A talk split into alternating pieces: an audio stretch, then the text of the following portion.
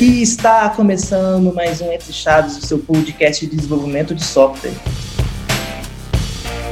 Eu sou Felipe Chagas e eu odeio traquete cala a boca. Eu sou Luiz e eu odeio desenvolvedor. Eu sou o Jota e eu odeio o idioma LinkedInês. Eu sou Fernanda e eu odeio os fanáticos por uma linguagem só. Oi, eu sou o Otávio e eu odeio a burocracia para publicar. Eu sou o Léo e eu odeio teste unitário. Nossa, eu odeio quem odeia teste unitário. Cara, começa provocando. né? Já começou comprando briga. Muito, você tá muito rebelde. Uai, se não for pra comprar briga, pra que, que eu tô aqui, né? Então, gente, como vocês perceberam, o episódio de hoje nós vamos falar sobre coisas que nós odiamos no mundo do desenvolvimento. Assim, o desenvolvedor, ele já é um bichinho carregado de ódio no coração, né? Então, vamos aqui desabafar os nossos ódios nesse mundo da criação de programinhas. Então, quem quer começar aí falando sobre um ódio que aflige o seu coração? Acho, acho que eu posso começar aqui, porque eu queria falar isso perto do Jota, que trabalhou comigo com isso recentemente. Eu odeio CSS, Jota. Eu não aguento. Não é lógico, não funciona, não faz sentido. Aquilo existe para me irritar, velho. Não posiciona, nada acontece ali. É, Luiz, pelo menos assim, uma certeza é que você não tá sozinho, né? O tanto de gente que eu vejo reclamando de, de CSS é um número bem grande. E assim, só para contextualizar, né? Você é uma pessoa que é mais do back-end, né? Então é, é muito Uhum. comum a gente ver pessoas que, que são mais ali do, do back, uma coisa mais baixo nível e tal, tem uma, uma dificuldade, vamos, vamos tratar com essa palavra aí, uma dificuldade de aceitar o CSS e a forma como, como ele atua. Isso aí, especialmente para engenheiro, é uma coisa complicada. Aí entra em outra polêmica, especialmente para engenheiro. Pô, que polêmica é essa que você tá querendo? Esse, é, eu- eu só pensei em poucas coisas que eu odeio. O engenheiro não tá nelas, não. Calma, gente. Não, o que me irritava é que eu ficava tentando, eu ficava lendo e, e nada dava certo. Aí chegava o Jota e falava assim: ah, não, você tem que fazer isso desse jeito aqui, ó. E nesse outro elemento que não tem nada a ver com esse processo aqui, você muda isso e fala assim, mas como é que eu ia saber isso? Ele, ah, não, isso aí é tempo mesmo, assim, fazendo. Não faz sentido. É, Ele é, ele é feito para confundir a sua mente. Outro dia o Jota mesmo postou na, na guilda de front-end um artigo que falava sobre o uso de porcentagem e tipo assim, a propriedade margem top, quando você coloca é, uma porcentagem, não é baseada na altura do, do componente, é baseada na largura. Mas a gente está falando da margem de cima. Qual que é o sentido Nenhum, não. disso? Nenhum. Não, é, eu Nenhum. fiquei umas horas esses dias pra trás, e, assim, eu colocava First Child lá, eu tô assim, caramba, mas o primeiro filho é o que eu quero. Aí eu fui descobrir que o First Child, ele olha do pai do cara, e fala assim, mas não tô escrevendo nada no pai, o que tem a ver o pai com esse processo? Eu tô olhando pra esse elemento aqui, o pai nem tá nesse componente. E ele vai na vida dele, assim, do jeito que ele quer. É, é, eu sinto que sou eu brigando com o computador constantemente, sabe? É uma luta. Eu já sinto que tem uma demanda para o Entre Chaves aí, e no qual as chaves vão ser CSS. que é um, um pano pra manga mesmo. Senão a gente vai ficar falando de ódio aqui, coitado. E eu tô sozinho aqui defendendo o CSS, eu tenho certeza. Tem mais alguém aqui nesse podcast que ama o CSS? Não, na verdade, Pois eu não. também queria comentar que eu também odeio. E eu não me limito a CSS, não, é mais front-end. E, e é mais pela questão de não conseguir executar o que eu penso, de colocar, eu tenho toque, eu quero fazer uma telinha bonita, um, um layout todo bem elaborado e não sai de forma alguma. Então eu tenho essas dificuldades todas que ele comentou, que o, que o Luiz comentou, é, é verdade para quem trabalha com back-end. É uma dificuldade enorme. Parece que nem é uma ciência exata, né? Não, porque não é, não é não parece, não é mesmo, não. Mas é porque eu acho que isso aí vem muito, por exemplo, do fato do CSS e, e muito do front-end, na verdade, especialmente CSS, ser muito declarativo, né? Você falou que você tem uma dificuldade de fazer é, com que o CSS execute o que você quer, e acho que muito disso está no fato de que é, o CSS, similar ali, por exemplo, ao SQL, você só fala o que você quer, mas você não tem controle exatamente de como aquilo ali vai ser é, processado, é, o passo a passo para reconhecer todas as regras e aí lembrar sobre a cascata dos, dos- das regras de estilo. É uma coisa que complica muito, mas não precisa ser tratado só no divã do psicólogo. Acho que isso aí, um, um W3 Schools, uma MDN, um pouco de paz no coração, dá um resultado muito bom. João. O Jota tá querendo dizer que a gente odeia CSS por ignorância. Entendi. é burro. A gente não sabe usar o CSS. É isso que. Mas aqui, ó, se CSS fosse bom, não tinha pré-processador tipo SES e LAS. E, e LES e SAS. Até confundi os nomes dos dois. Cara, eu não tenho nada contra pro CSS, não, velho. Só deixar aqui, eu tô do teu lado aí, Jota. Eu acho CSS legal, velho. Apesar que eu sou um cara de back-end também, mas assim, eu não odeio ele tanto assim, não, velho. Ah, muito obrigado, Otávio. Muito obrigado. Não. E o que, é que você odeia, então? Cara, eu vou falar com vocês. Uma coisa que eu odeio pra caramba é o IE, cara. Eu odeio o IE, velho. Que agora a é, gente é, vai concordar em algo. A gente vai concordar. Ah, parabéns! Então, o Otávio, o cara que odeia o é o único da sua espécie, o primeiro do seu nome, o quebrador de correntes. A única pessoa que não odeia é o Serginho Malandro. Por quê? E aí é? Nossa, você é horroroso, né? Você é horroroso.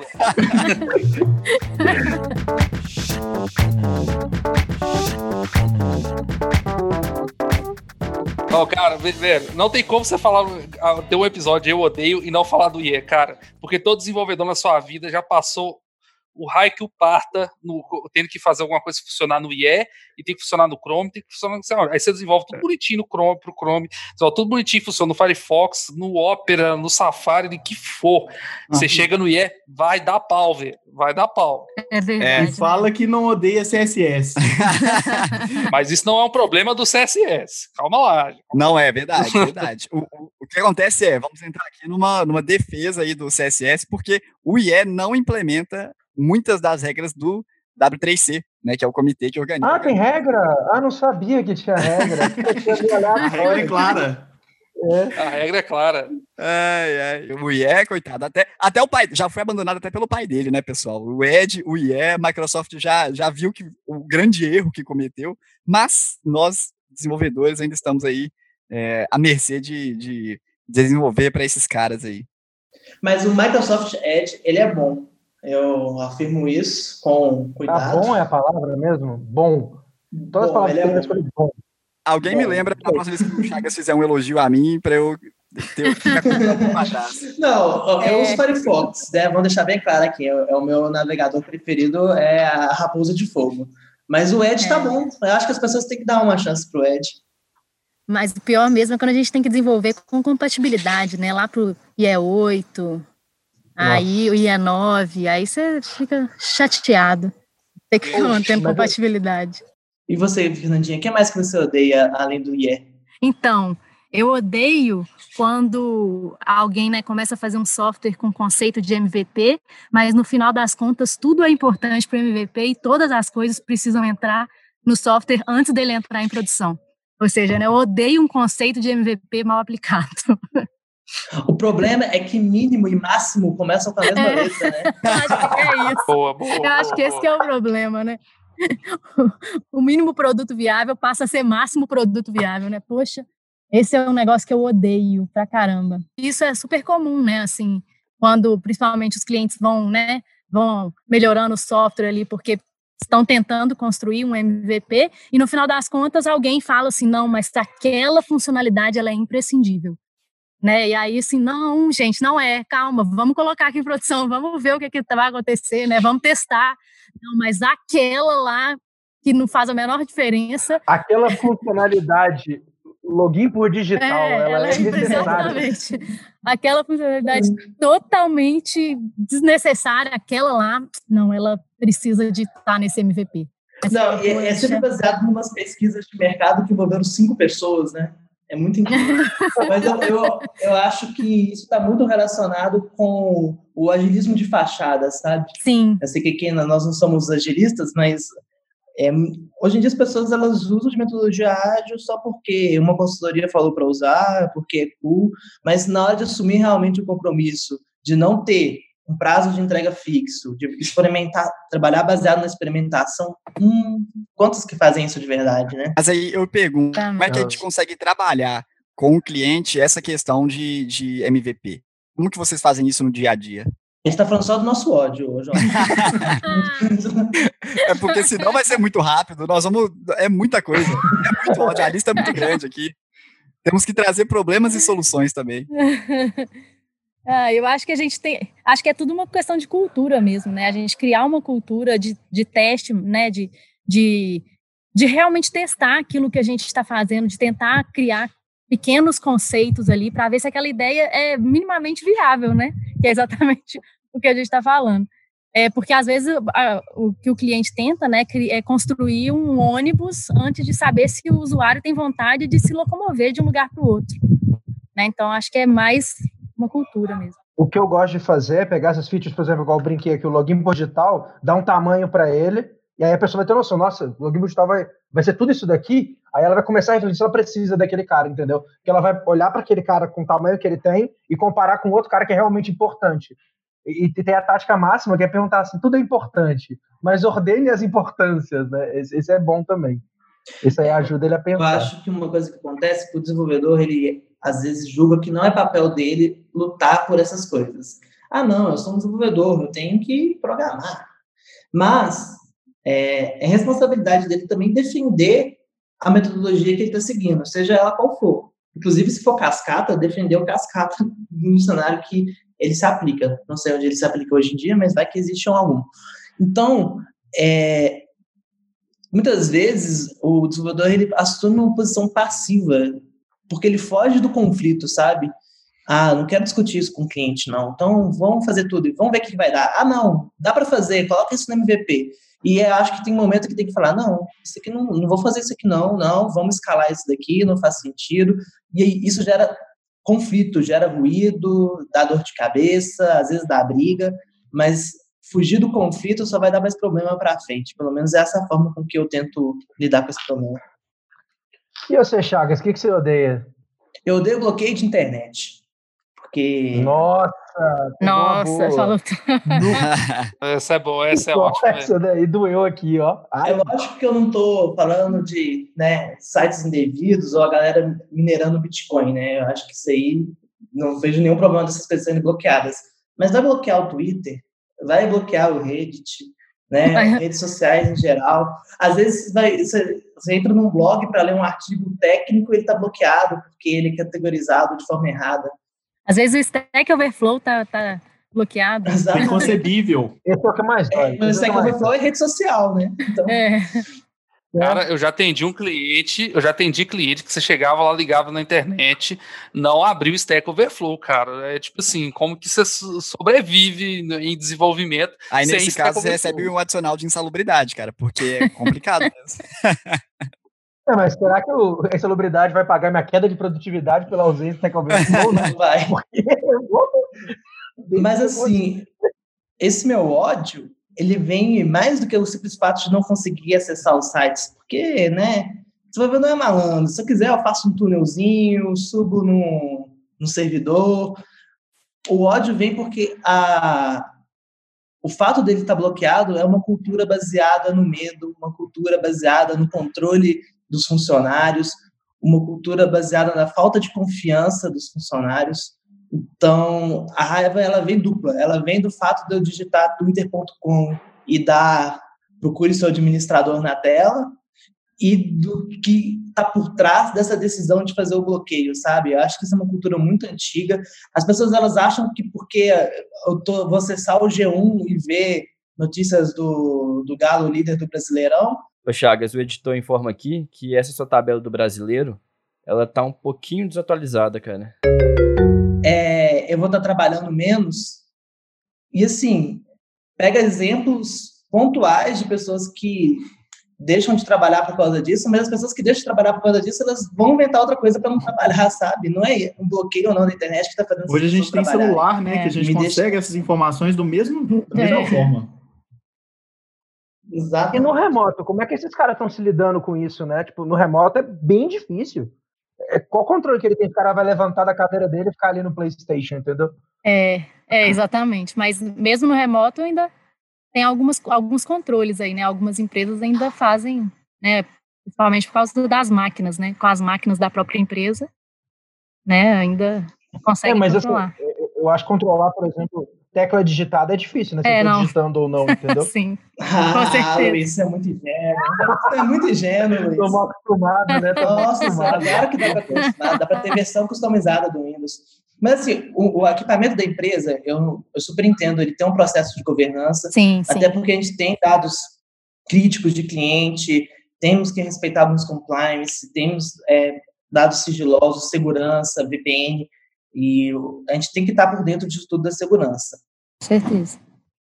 questão é especificamente bloqueio de internet mesmo, sabe? Mas, assim, ter o processo de governança, principalmente com equipamentos voltados para o trabalho, eu acho que é fundamental, só para deixar claro aqui. E, essas ferramentas são boas, você dá uma respirada também, né? Você precisa respirar a cabeça às vezes, né? Acessar um Twitter, igual você citou, por exemplo, é, são humanos no final de tudo atrás da máquina, né? Do, do código que sai ali, é gente, né?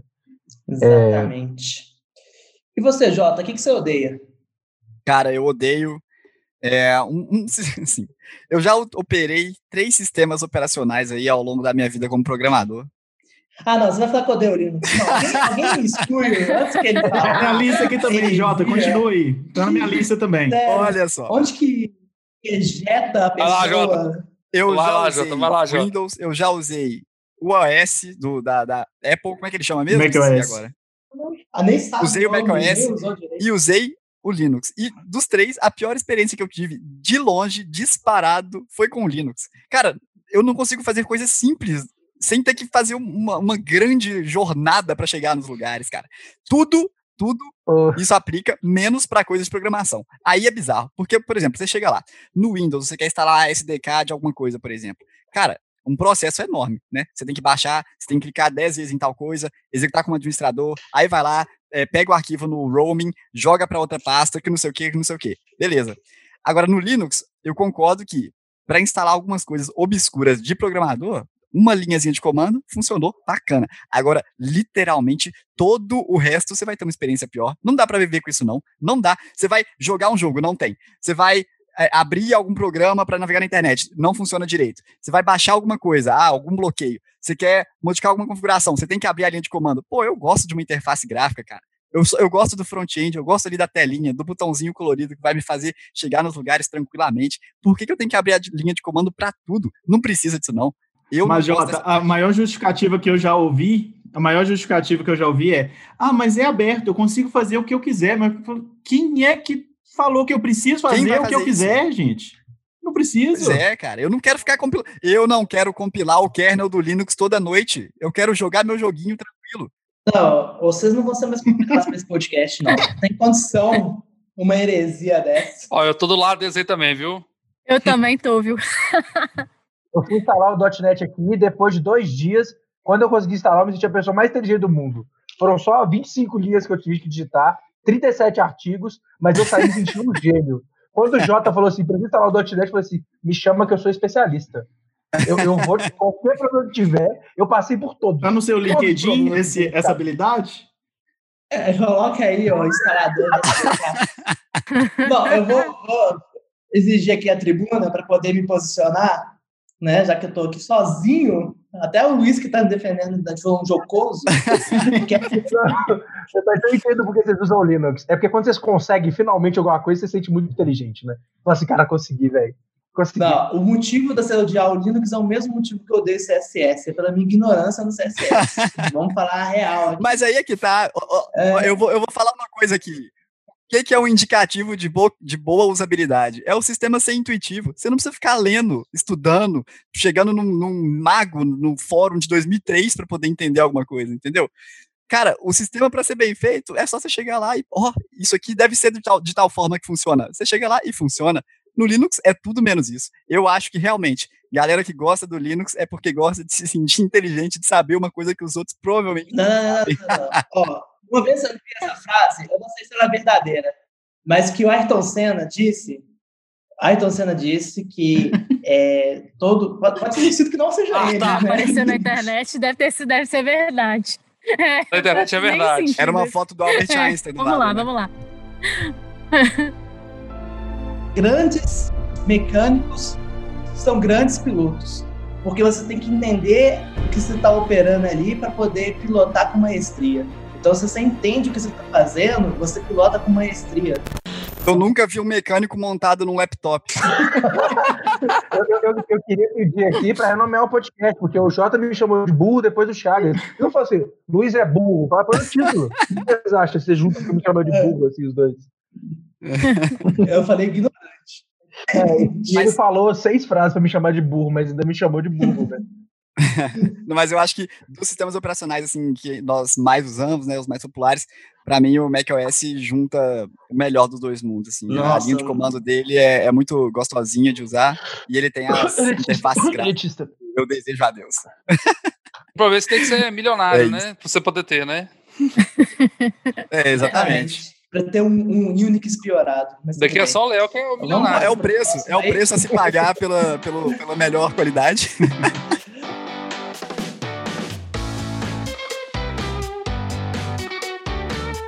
Eu tô, tô, lembrando aqui da primeira parte que, que você falou, Chagas.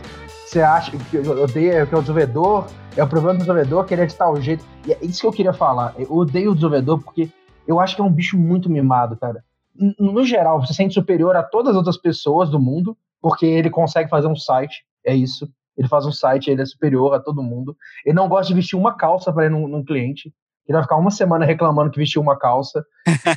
eu odeio esses comportamentos todos. Aí o cara é, bate um pouquinho no que a Fernandinha falou, o cara é mimado numa tecnologia e, e ele não quer mexer com nenhuma outra.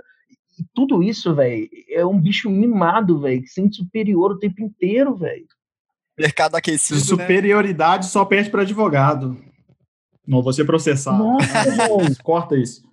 Nossa, isso, isso é demais. O mercado aquecido entrevista agora, a galera tá realmente sendo a última bolacha do pacote, assim. Cada um só aceitando com quase que regalias, assim, para as pessoas aceitarem trabalhar numa empresa, né? Assim, quase que é um favor tá prestado. Neymar, né? É, tipo Parece isso, que assim, é o mercado aquecido. Neymar, né? É. Não, mas esse comportamento me incomoda muito, assim, de, de, de o cara não conseguir tomar um, uma posturinha, um, um pouquinho, sabe? Tipo assim, é, um pouquinho só. Não estou pedindo muito também, sabe? O grande programador, ele tem, ele, ele considera que ele tem um conteúdo super oculto e inatingível é o sétimo pela sentido. população. E que, inclusive, no passado, era realmente muito difícil é, o estudo do, do, desenvolvimento de software. Né? Ele era realmente muito restrito, ele era restrito até a elite, né? Tem o saudoso Zé Wilson, que foi quem me ensinou programação lá no Cefet, eu lembro dele contando que, que ele trabalhava, acho que era numa usina, já não lembro os detalhes não, e, e que ele via, né, os programadores entrando numa sala com ar-condicionado, vestindo um jaleco branco, e ele lá no meio do, do pó do chão de fábrica, pensando, hum, um dia eu vou ser esses caras. É, e acho que isso foi perdurando, sabe? Mesmo hoje em dia que tem, é muito acessível o conhecimento, o desenvolvimento, mas ainda existe uma certa é, resistência, e aí a gente falou isso no episódio O que eu preciso para ser um desenvolvedor. Confere lá, a gente falou bastante desmitificou muitas coisas sobre o que eu preciso de ser um desenvolvedor. E aí as pessoas, elas realmente elas têm um orgulho de uma coisa que não deveria ter orgulho, e o pior, esse orgulho se traduz num comportamento nocivo, muitas vezes preconceituoso, muitas vezes machista, de nariz em pé, assim, é, a gente está aqui falando representando a classe de desenvolvimento, mas realmente o desenvolvedor ele tem esse problema aí. É, eu vejo que muitas vezes o cara ele tem é, um orgulho de ser desenvolvedor ao invés de ser um bom desenvolvedor, né? É, ele acha que o simples fato dele trabalhar com programação realmente já o torna superior a, a qualquer outra é, é, e querendo ou não, tipo assim, profissão. ele se sente mais inteligente, saca? Isso que me incomoda. E na verdade, ele só tá estudando aquilo, entendeu? E um, um arquiteto, por exemplo, pegando uma outra profissão qualquer aqui, tá estudando outra coisa, e é só isso, entendeu? O nosso estudo é, é mais matemático, talvez, mas. Sabe? É. Até, até perdi é, eu acho que muito disso, muito disso pode mudar se o mercado tiver uma crise forte, assim, né? E colocar cada um no seu lugar, entre aspas. Acho vou, que isso deixaria muita gente. Vou twittar aqui, vou twittar aqui, Jota, para a gente poder te culpar quando acontecer. Se a gente tiver crise nos próximos anos, vocês podem cobrar aqui, ó, do jogo. Não, tive uma ideia. No Instagram do Entre Chaves, a gente põe a foto dele assim, ó, no fundo preto e branco, escrito: Isso pode ser resolvido com uma grande crise no mercado. fecha, sabe? e você, Jota, além de desejar fome para todos os programadores, o que mais você, você odeia aí? Cara, igual comentei, eu odeio o LinkedInês, que é o apelido que eu dei para linguagem do LinkedIn misturada com o inglês. Cara, isso me deixa furioso. Você trabalha no dia a dia, conhece a pessoa, sabe que ela conversa do seguinte jeito, ó. Velho, e aí, ontem eu tava aqui programando umas linhas de código e tal, e ficou muito engraçado, ou ficou top. Aí você chega no LinkedIn do cara, ele fala, além de um jeito formal, que, claro, né, assim, um ambiente de trabalho, geralmente é um ambiente formal, pelo menos quando você está querendo passar uma boa impressão, etc. Mas se chega lá no, no, LinkedIn, o cara usa um inglês, um português do século XVIII, assim, palavras que você nem sabia que existiam, uma, uma estrutura de frase bizarra lá, tipo, é, hoje, acerca desse tema aqui, vou tratar sobre tal coisa, tal coisa, tal coisa. CSS. Cara, não faz sentido isso. Outra coisa que me incomoda, você chega no LinkedIn, o cara não sabe usar português, ele usa palavras em inglês para palavras em português que existem e são o mesmo significado. Tipo, budget. Cara, orçamento, saca? É uma palavra que existe. claro que tem aquelas que só existem em inglês, ou então que tem uma nuance de, de significado diferente, tipo accountability ou apply. Ou mindset. são coisas diferentes. mindset, é exatamente. Mindset é claro. Mas vamos marcar uma call para poder falar é, disso. A call, nossa, nossa, a call. Eu acho que isso é um problema de branding, então a gente tem que fazer um brainstorming aqui para entender melhor. É, eu acho que muito disso beira assim, um, um pedantismo. Claro que eu não vejo que as pessoas fazem isso por mal, é, mas é uma coisa que, que, me incomoda, assim. Às vezes eu me pergunto o porquê é, disso. É, algumas coisas, é... tipo assim, eu me policio, vira e mexe eu falo call. Eu falo assim, é porque eu tô falando call? Tem uma palavra no português. Ligação. Isso, chamada. É, chamada. Ligação. ligação. Vídeo chamada. Né? Igual tem uma outra palavra, tipo bowl. Tem uma palavra em português chamada cumbuca, que é muito melhor do que bowl. Nossa, bowl é, eu uso. Tem umas Nossa, que eu, não, eu, não gosto, tipo, teletrabalho. Teletrabalho é péssimo, péssimo. Teletrabalho, teletrabalho é, é péssimo. Ruim, entendeu? Aí até vai, mas tem Toró de 10. Toró de 10 é maravilhoso, é muito melhor do que Brainstorm. Passa um conceito muito melhor. Mas do, do, LinkedIn, assim como um todo, ele é uma rede social bem estranha, né? Porque ele tem um pouquinho do, do da galera dar like se você acha isso, dar rostinho feliz se você acha aquilo, né? Você quer trabalhar de casa aí, like ou rostinho feliz. O que você tá fazendo no LinkedIn aqui? Que tipo de conteúdo é esse? O, o, LinkedIn realmente das redes sociais é a mais esquisita, assim. Tá colocando ele na frente do Facebook? Não, mas é porque, por exemplo, no Instagram todo mundo é feliz, no Twitter todo mundo é triste, no Facebook todo mundo é eu meme. não sei o que acontece, já saí de lá, graças a Deus. todo mundo é meme, meme de baixo calão. Mas no LinkedIn eu não consigo nem caracterizar as pessoas. Todo mundo é, é todo CEO mundo... da empresa Rich House não, no Twitter é, todo mundo é bravo. Né? No Twitter todo mundo quer brigar, filho. Lá é um. Lá é uma rinha. Lock ativado. É. Acho que é porque quem, quem não tá brigando tá tão triste que não quer twittar nada. Acho que é isso. Não, o LinkedIn em si é um terreno muito estranho de, de, navegar, assim. Aí tem um cara que acha que. que eu, eu vendi meu carro e viajei para oito países. Assim, que isso, mano? que esse cara tá falando, velho? É uma coisa, é uma coisa muito esquisita, porque se você vai fazer um post e mesmo você achando aquele comportamento, aquele perfil de todo mundo muito esquisito, se você faz um post que não tá de acordo com aquilo ali, você se sente estranho. Mesmo se você fizer uma coisa mais informal, assim, é uma, é uma parada muito diferente mesmo. Mas aqui, é bem... já que esse é o episódio pra gente ser odiado também, né?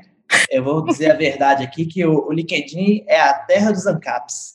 Então é por isso que ele é desse jeito. A gente pode ir passar para o próximo ódio, mas a verdade próximo, é essa. Né? Só isso que eu queria falar, né? Próximo. Ousado, esse comentário é ousado. eu, eu vou ficar quietinho aqui. e Chagas, aproveita que você já odiou alguma coisa aí de graça, odeia mais alguma coisa agora? Não, mas eu não odiei de graça, não. Mas vamos lá. Eu odeio Traquete Cala a Boca. Traquete Cala a Boca tá aí, né? Desde os primórdios da humanidade, desde que ela começou a fazer tratamento de sessão. E quando eu encontro um, assim, vem um calor de dentro do meu corpo, e não é um calor positivo, tipo, bizarro. Por quê? Porque, primeiro, o tratamento de exceção é para você tratar a exceção. Então, o traquete boca, o que, que ele está fazendo? Na primeira instância, ele não está tratando o erro. Mas pior do que isso, ele está escondendo o erro. É tipo varrer para baixo do tapete e um dia você levanta o tapete e tem um, um, alien se alimentando dos restos de comida que você deixou na sua casa. É bizarro. A gente até fez um post no, no Instagram sobre o, o traquete, né? Que, que aí o traquete cala a boca, você ainda pode fazer piorar a situação inteira com o traquete mal feito, né? Você pode simplesmente perder a estabilidade do erro toda, né? Não, o primeiro emprego que eu, que eu tive, ele tinha um servidor que era feito em C. E aí conectavam vários computadores de mão é, nesse servidor. E aí ele era todo framework, não existia isso não, era tudo feito puramente lá. E ele criava um socket para cada conexão. Só que o loop principal do sistema que criava esses sockets, ele tinha um traquete pela boca. E aí eu perguntei, mas por que, que tem isso? Ah, não, porque às vezes tem alguns paus em conexão aqui e a gente não sabe. Só que todo o processamento do servidor era feito dentro dessa conexão. Então, basicamente, se dava exceção, a gente não sabia. Não tinha como saber. E aí, você tinha que fazer try-catch em partes do seu código para garantir que ele vai estar tá funcionando. Mas, assim, existe um grande mundo lá fora que, ok, pode estar tá funcionando, mas pode não estar funcionando. Quem sabe? Só Deus sabe. Só um negócio, né, que não processou, né? Só um negócio que não processou o pagamento aqui ou qualquer outra coisa, né? Que sabe que não está funcionando, né? É, eu acho que um, tra um try-catch mal, mal utilizado, realmente, ele é, é ruim demais mesmo, assim, né? Assim, existe umas boas utilizações, né? Mas quando ele é mal utilizado, é pior muito ruim do que, mesmo. do que não É, é pior do que, não, do que, às vezes, não usar, né? É, eu tive uma, uma experiência também com um que eu vi, era assim, o, o sistema em alguma situação específica, a tela parava de funcionar. Simplesmente parava, você olhava no, no, no tratamento de erros do JavaScript, não tinha nada, né, no F12 lá não tinha nada, e aí, no final das contas, depois de bastante tempo gasto, né, fui descobrir que era um try-catch no JavaScript, que estava mascarando completamente a exceção que acontecia, simplesmente né, dava o calar-boca na exceção, e a tela parava de funcionar completamente, não, não fazia mais nada. Então, realmente, mal utilizados, eles são muito ruins e despendem muito tempo para a gente descobrir, né, às vezes, onde está o problema. É, e o ódio é proporcional, né? Quanto mais tempo, mais ódio. Né? Ah, eu, mas eu vou, eu vou pôr uma situação polêmica aqui do Tricat cala a boca, hein? Vamos ver se o Chagas ah, vai não, ficar não. muito. Tá vendo? Já vai ter que expulsar já o jogo. Ó, pensa numa situação do seguinte: você tem um serviço lá que tem que. Uma etapa dele é fazer algum processamento lá, e no final ele tem que logar. Tem que, tem que fazer um envio para um sistema de log. Só que o sistema de log não pode ser bloqueante para aquele serviço. Aí como que você, como que você trata é a exceção nesse caso? Porque a exceção do sistema de log não pode parar, parar o funcionamento. E aí? Também manda processar Pelo e vai menos. embora, né? É, não, mas aí você faz um processamento assíncrono, ah, é, coloca ali um, um, um try-catch, pelo menos para poder é, logar no console do servidor que seja, porque isso não é possível. Se está dando pau, nada está funcionando, e, e, ok. Mas assim você faz um, um, processo assíncrono e dispara se funcionou bem, se não. É, você pode fazer um try-catch só é para o log, né? Específica. Ah, Exatamente. Entendi. Pode dar essa parte, então. não vai tirar, não, que ficou excelente. Vai tirar, não. Foi show. Olha lá. Isso nos primórdios. Hoje eu faria igual, igual o Chagas está falando. Eu falo assim. Antigamente, quando eu era, eu era um inocente, um inocente programador, eu tratava muito de, dessa era um forma, programador assim, sem ódio, né? Sem ódio. Eu já sou um cara com ódio. Mas eu acho que você, o que você falou aí, né, de, do início, quando a gente começa a programar mesmo, parece ser uma boa ferramenta, né?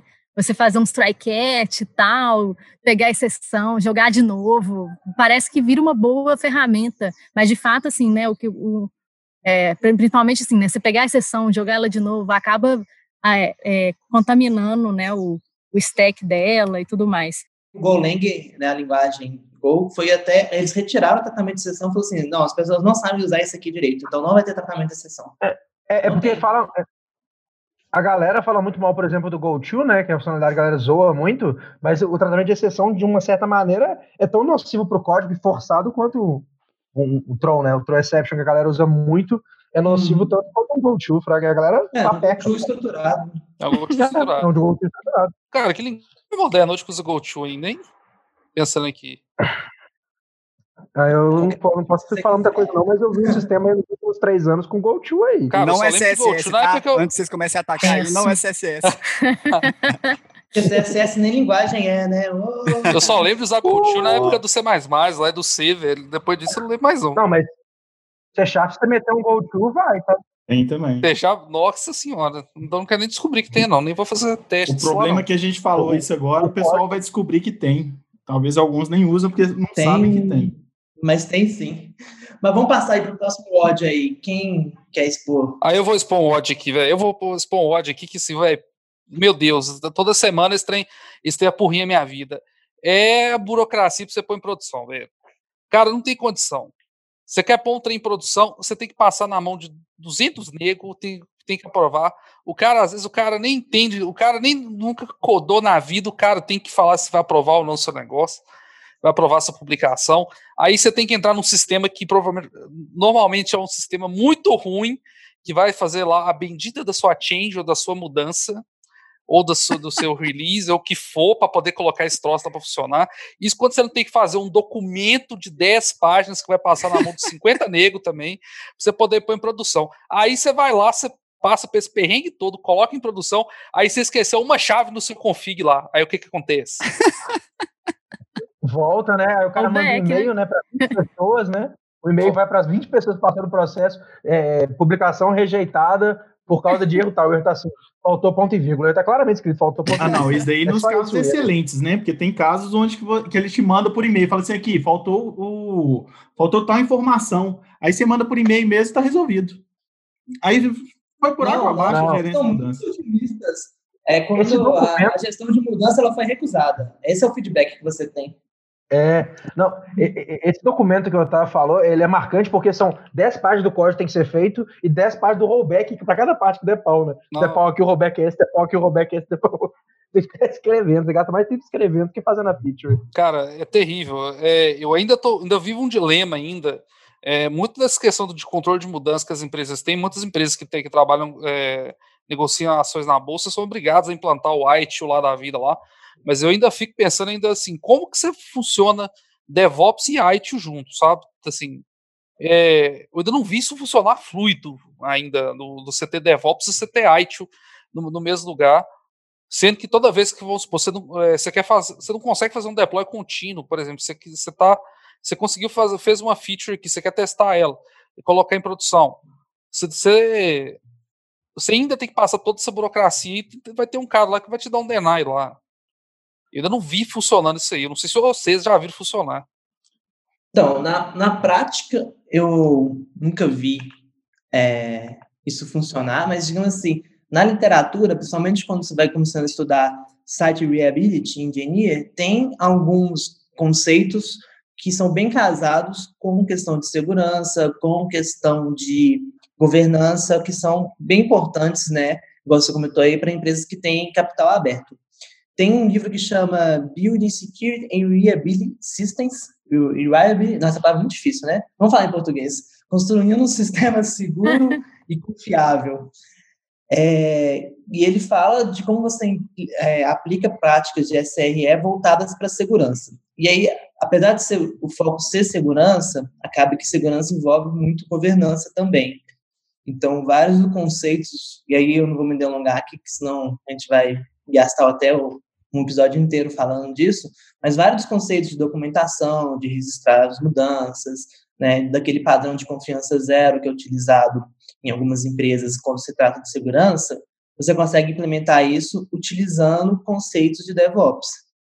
Mas eu só vi isso, por enquanto, no, no papel, digamos assim, no livros. É, esse livro é aquele. É, mais uma dúvida minha, aquele da Google, né? é um daqueles Google? três da Google, é, são três é, Ele é um deles. É, então a, Google tem ação e, e, tem esse processo, e tem ágil, né? Então deve funcionar de alguma maneira lá. Na mágica. Próximo na fila do ódio. O próximo ódio é sobre o teste unitário, né? Que eu fiquei.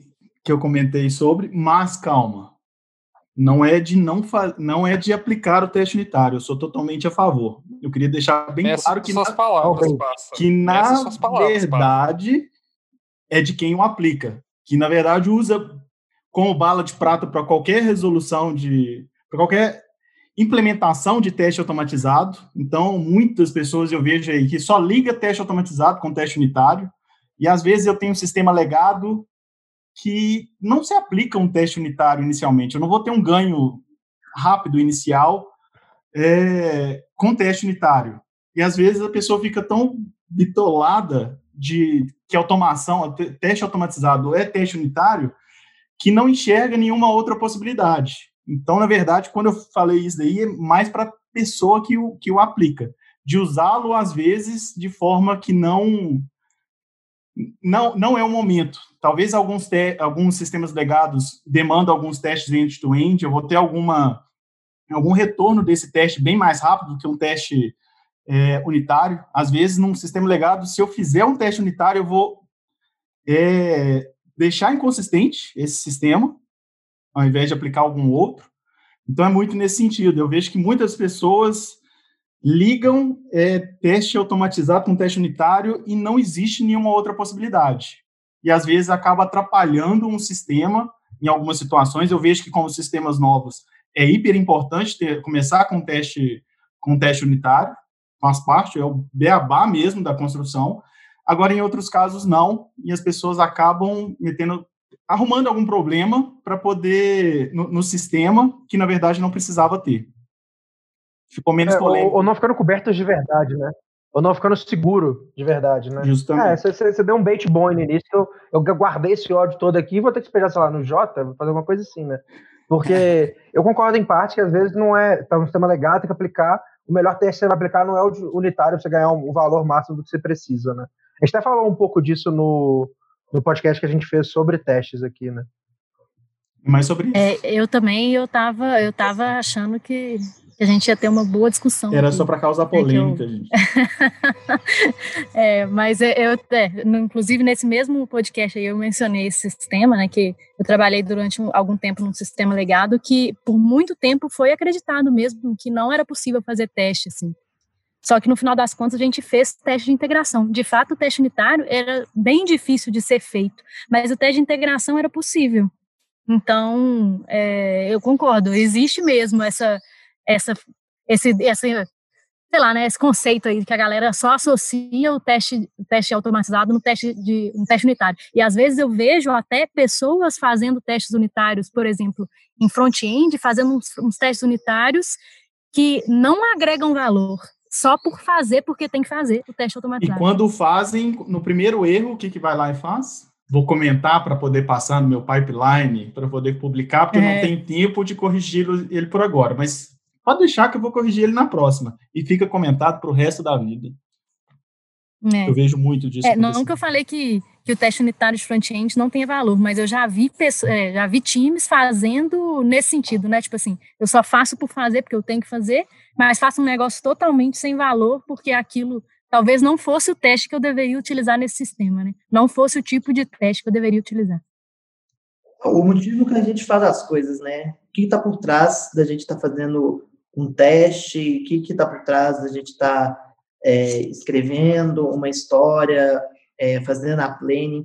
Então, se as pessoas não estão fazendo as coisas porque elas acreditam no que aquilo está trazendo, está fazendo só para poder cumprir tabela, eventualmente vai acontecer cenários igual o Léo falou, de, ah, então vou comentar o teste aqui, ou fazer um teste só para aumentar a cobertura, né?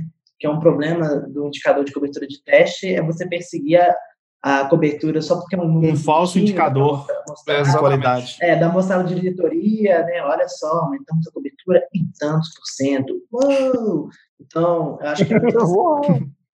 Isso, isso já só é verdade. Tem assim, muita gente faz teste automatizado só por uma, uma ambição é, assim exagerada de ter de chegar ao 100% de cobertura, sem realmente entender qual é o motivo, se aquele 100% de cobertura está gerando algum valor, não. Porque assim, você ter 100% de cobertura no sistema é, não é tão, tão complexo, mas você colocar, fazer com que esse 100% de cobertura que você está tá colocando realmente está fazer você, você entregar um software bom, entregar um software que tem que funciona, isso é coisa bem diferente.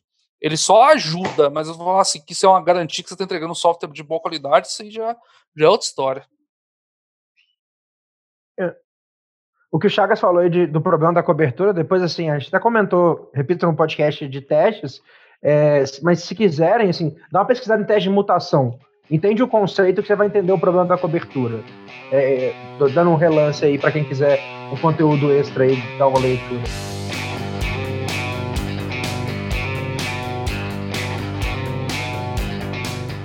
É, eu odeio então os fanáticos por uma linguagem nossa, eu fui uma vez numa palestra nesses eventos que a pessoa ela falava sobre um sistema e tal, mas ela passou 80% da palestra Nossa, dela enaltecendo o Java. Eu estava conhecendo essa palestra. falando tanto, o tanto que o Java era isso, era aquilo. Meu Deus, eu odeio pessoas que são fanáticos por uma linguagem específica e que acham que, que, que tecnologia se limita a isso, né? E que querem, às vezes, só trabalhar com aquilo poxa, gente, a gente já vê, vê, o tempo inteiro que o tanto que as, as linguagens, as coisas evoluem, né? Que elas mudam o tempo inteiro, tem o tempo inteiro coisas novas surgindo por aí, mas tem pessoas que insistem em ser fãs de linguagens específicas. Então, eu odeio isso. Isso aí é muito interessante, Fernandinha, porque quando você começa a mexer com mais de uma linguagem, uma experiência muito comum é, às vezes, você esbarrar em linguagens que têm um paradigma diferente, né, daquela que você está acostumado. Então, por exemplo, quem trabalha com C, por exemplo, que está lá numa linguagem bem estruturada, é, só funções, não tem classes, não tem é, nada encadeável, né? Chega para trabalhar, por exemplo, com alguma coisa que, que se assemelhe um pouco mais ali ao paradigma funcional. Não precisa nem ser um, uma linguagem funcional, de fato. que da vida nem precisa, né? É, não precisa ser. Mas pega, por exemplo, um JavaScript que implementa algumas noções de, de, de programação funcional. É um, a cabeça daquele programador, daquela programadora, vai se moldar aquelas diferenças, né? E você ter uma perspectiva maior de, de variedades e abordagens às quais você pode ter quando vai é, pegar um problema para resolver, cara, isso engrandece demais, né? Qualquer desenvolvedor. Isso é muito interessante, assim, como trabalhar exatamente. com linguagem da sua cabeça. Inclusive CSS. E recuso ao CSS. Não, exatamente. É, é o negócio, né? Na verdade, o problema deveria. o problema que deveria indicar qual linguagem usar, né? E não o programador fala assim, não, eu amo essa linguagem, então eu só vou trabalhar com ela. Não, o problema é que tem que te falar assim, não, para este tipo de problema, essa resolução aqui, esta, esta linguagem indicada, por mais que às vezes você não saiba. Exatamente. Aquilo, né? E é isso. É muito comum você ver, por exemplo, é. empresas que estão surgindo, elas ainda não, não foram criadas de fato, mas elas têm ideia do produto. É, eles já sabem como é que é o produto deles, mas, por exemplo, eles ainda não implementaram um produto. Eles sabem o que, que vão ser os requisitos. E aí eles escolhem uma linguagem baseado nisso, né? Exatamente igual você falou. É, o, não, é igual o framework JavaScript. Não, não, mas o Chagas falou. Mas o Chagas falou um negócio assim que é linguagem da moda. É, tem muito disso também, Fernandinho. O cara, assim, no caso, se eu era uma coisa mais estruturada, Java. Mas o cara vai lá, pega o Deno agora, aí o cara estuda, faz um milhão de palestras de Deno para ganhar um, um, hypezinho em cima do próprio nome, em cima da linguagem que está bem hypada de pesquisa. E na real, o que o cara está buscando é uma alavancar, alavancar o, próprio ele mesmo, né? Ele quer se alavancar, né? E isso eu acho pior ainda, né? Tem um pouquinho do que eu odeio desenvolvedor aí também nisso. Mas aqui, esse raciocínio é válido para PHP também? Só... não, PHP só é válido ódio. Ó, cara, eu é ia soltar eu odeio PHP, aquele meme, né? polêmico demais. Todos vocês são linguagens. Java, C, C++, C Sharp, aí o PHP no meio. Você não. Totalmente. Mas eu, eu, eu acho que isso vem muito quando a pessoa está no início da carreira, assim, ela quer aprender algo e, e, defender aquela bandeira, e às vezes é mais fácil você aprender a sintaxe de uma linguagem do que você aprender a lógica de programação em si, né? E é aquela é meio clichê isso, né? Mas ah, quando você sabe lógica, você sabe todas as linguagens. Isso não é 100% verdade. Tem coisas que são particularidades da linguagem, que vão ser detalhes ali é, específicos de como que a linguagem trata, por exemplo, é, a parte de compilação por baixo dos panos, que vai fazer diferença no final das contas. Mas, para fazer, fazer o programinha é, Beabá, esse programinha empresarial aí, no final das contas, você pode fazer em Ruby, você pode fazer em Java, você pode fazer em C, C++, C Sharp, você vai conseguir ter um resultado bom. É, eu acho que a diferença de aprender a lógica de programação, né? O problema que isso aí esbarra é muitas vezes no paradigma, porque, por exemplo, se na minha formação aprender apenas alguma coisa relacionada a estruturado ou orientação a objeto, na hora que eu chegar numa linguagem que adota um conceito mais declarativo, tipo funcional, ou próprio, sei lá, SQL, por exemplo, cara, eu vou ter uma dificuldade, né? Porque a forma de pensar, por mais que eu tenha aprendido lógica de programação, a minha lógica de programação é uma lógica estruturada e não uma lógica, uma lógica declarativa. Então eu vou ter que aprender um, uhum. um ABC tudo de novo ali. Não, eu, eu acho que o, o Chagas programador existe ele antes de conhecer linguagem funcional e depois de conhecer linguagem é, funcional.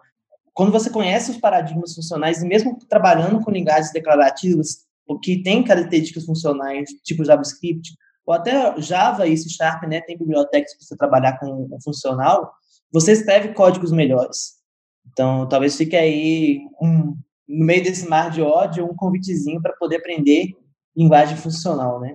E eu acho que a gente pode encerrar aqui com um ódio comum, que é internet ruim, né? Atrapalhando a gravação de podcast.